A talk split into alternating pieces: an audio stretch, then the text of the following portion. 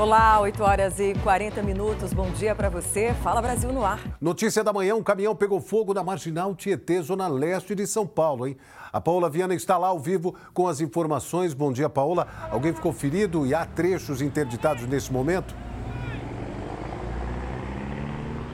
Por sorte, ninguém ferido, viu, William? Bom dia a você mais uma vez, muito bom dia a todos. O caminhão, por sorte, olha, as chamas já foram controladas, mas os bombeiros tiveram muito trabalho para conter o fogo, viu, William? As chamas se alastraram muito rápido, a gente vê aqui, olha, que consumiu toda a carga, era uma carga de leite condensado e também leite em pó. O motorista nos contou que foi avisado por um outro motorista que passava aqui na Marginal Tietê. O fogo teria começado, olha, bem aqui na frente, na cabine do caminhão e se espalhou muito rápido. 20 homens do Corpo de Bombeiros, três viaturas e dois caminhões foram acionados aqui para essa ocorrência, William. Por sorte, como eu disse, esse motorista, por muito pouco, não ficou ferido, apenas o trânsito né, que a gente vê aqui na Marginal Tietê, sentido rodovia Ayrton Senna, é que está um pouquinho complicado neste momento. O número de mulheres que relataram ter sofrido assédio sexual em táxis e carros de aplicativo passou de um milhão no último ano em São Paulo.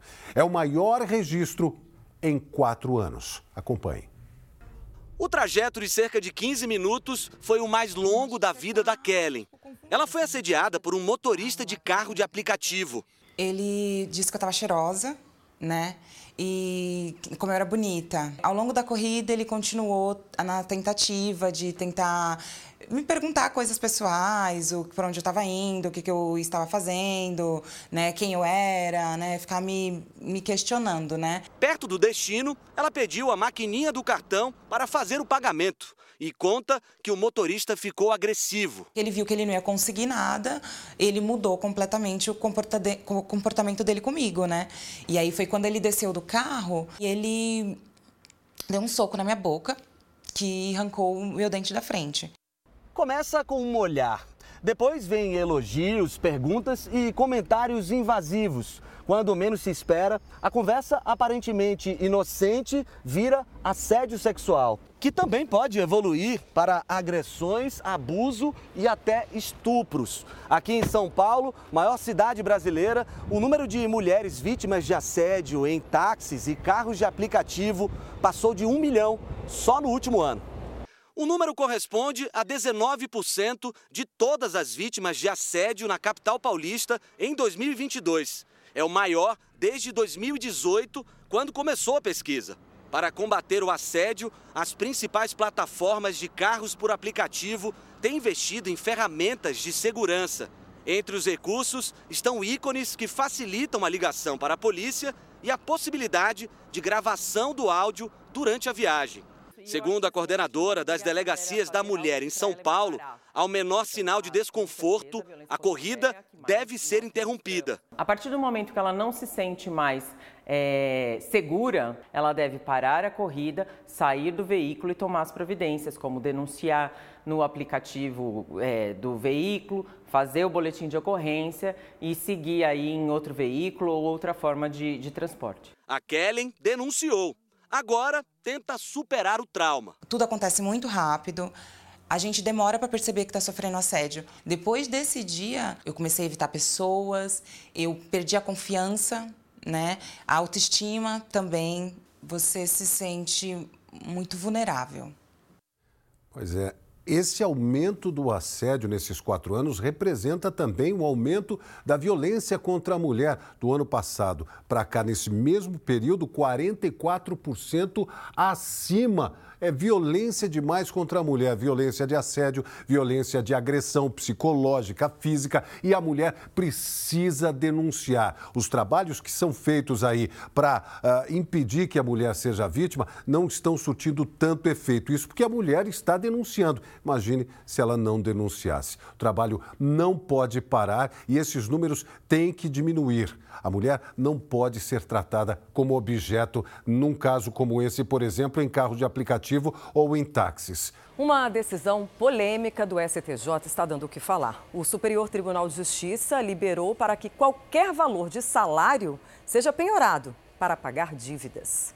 Tá vendo esse povo andando pelas ruas? A cada 100 pessoas, 78 estão endividadas, segundo uma empresa de crédito. Conta aqui para mim como é que estão as contas, está conseguindo pagar as dívidas, está com dívida, está apertada?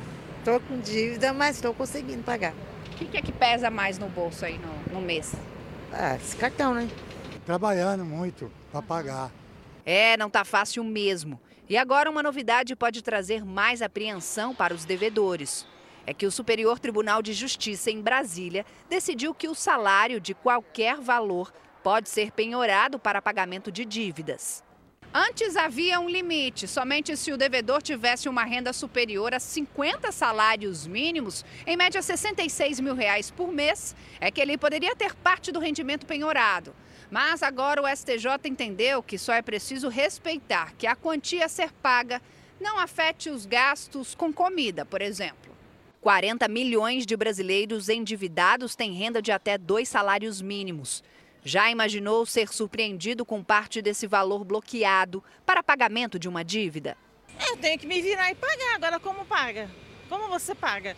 Porque todo mês aumenta e você tenta negociar, não consegue e o salário você não pode receber. Eu acho uma injustiça, né, mano? Não é por aí, né? Tem que esperar você pagar e sem mexer no seu pouco que você ganha, né? A decisão dos ministros ainda pode ser contestada com um recurso, mas quando o trâmite estiver concluído, deve afetar muitos processos. Os empréstimos pessoais devem ser os mais atingidos. Contudo, esse advogado explica que a penhora do salário deve ser uma opção excepcional. Essa decisão do Superior Tribunal de Justiça é para ações judiciais para cobranças judiciais. Não vai valer para conta de água, não vai valer para conta de luz, que eh, em caso de não pagamento eh, ensejam corte do serviço prestado. A penhora do salário é a última alternativa porque tem uma ordem de penhoras no Código de Processo Civil que tem que ser seguida e começa pelo dinheiro, pelo dinheiro da conta corrente das pessoas. Já em Salvador, foi uma casa de três andares que desabou na Bahia e uma criança de 11 anos ficou ferida. O acidente aconteceu no bairro de Suaçua. A casa passava por uma obra irregular e o local é considerado área de risco pela Defesa Civil de Salvador. Após o desabamento do muro, o acesso foi interditado, porque a casa ao lado também corre risco de desabar. O garoto atingido teve ferimentos leves. Um cachorro da família também foi resgatado dos escombros com vida. Agora vamos falar da sua saúde. Você sabe que comer comida de verdade é muito melhor para o nosso corpo. Mas os alimentos conhecidos como ultraprocessados são pobres em nutrientes, tem muito sal, muito sódio, tem muito conservante, tem várias substâncias que fazem mal à saúde. Pois é, mas mesmo assim, uma pesquisa feita com exclusividade para o Fala Brasil mostrou que quase 90% dos brasileiros consomem esse tipo de produto. O nome é estranho: alimento ultraprocessado. 86% dos brasileiros desconhecem esse termo. Que alimento ultraprocessado? Não sei. Você me pegou. Não sei. Mas quando explicamos que tipo de alimento é esse, as pessoas sabem que fazem parte do consumo do dia a dia. Fica congelado, bolacha recheada, assim. Tudo que vem empacotado no supermercado que a gente morre de desejo, a gente não pode comprar, tem que deixar ele quietinho e vir na feira. Ó, para ficar claro, são alimentos que têm adição de açúcar, sal ou qualquer outro uso de uso culinário, substância de uso culinário, como corante, edulcorante, é, óleo, é, vinagre. Quase nove em cada dez brasileiros compram esse tipo de produto, principalmente os homens e pessoas mais jovens. A pesquisa exclusiva do Fala Brasil descobriu que esse consumo é maior no norte do país. Já o sul e sudeste têm a porcentagem um pouco menor. Questão de praticidade mesmo. Acaba sendo mais rápido, né? Você pegar um salgadinho ali e abrir do que você ir lá descascar uma fruta e tudo. É só para uma emergência mesmo.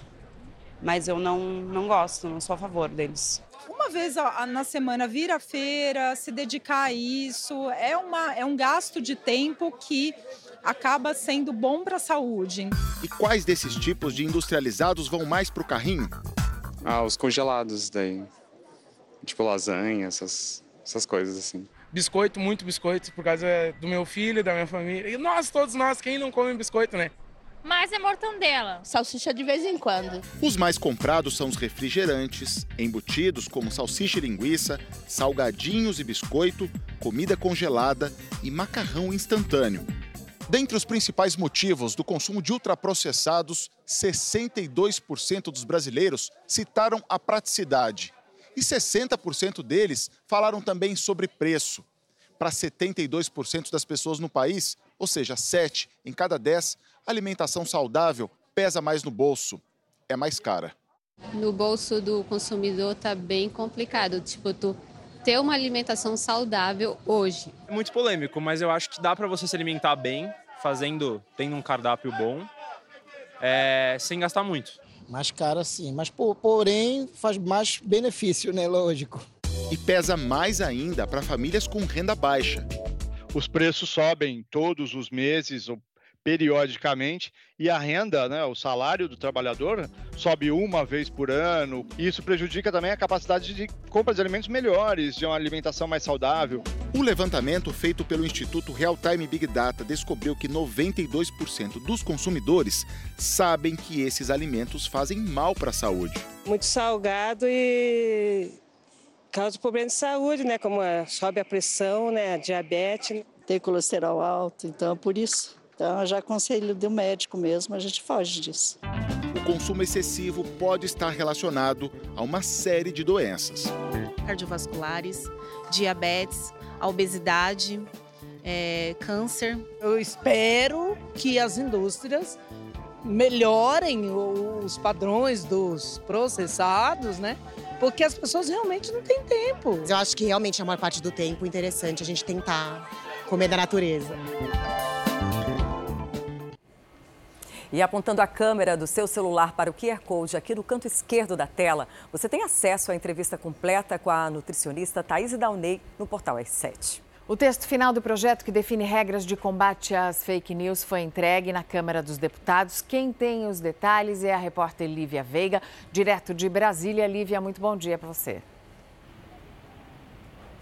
Oi, Mariana, bom dia para você, bom dia a todos. Olha só, de acordo com o presidente da Câmara dos Deputados, Arthur Lira, o texto deve ser analisado no plenário da Casa na terça-feira da próxima semana.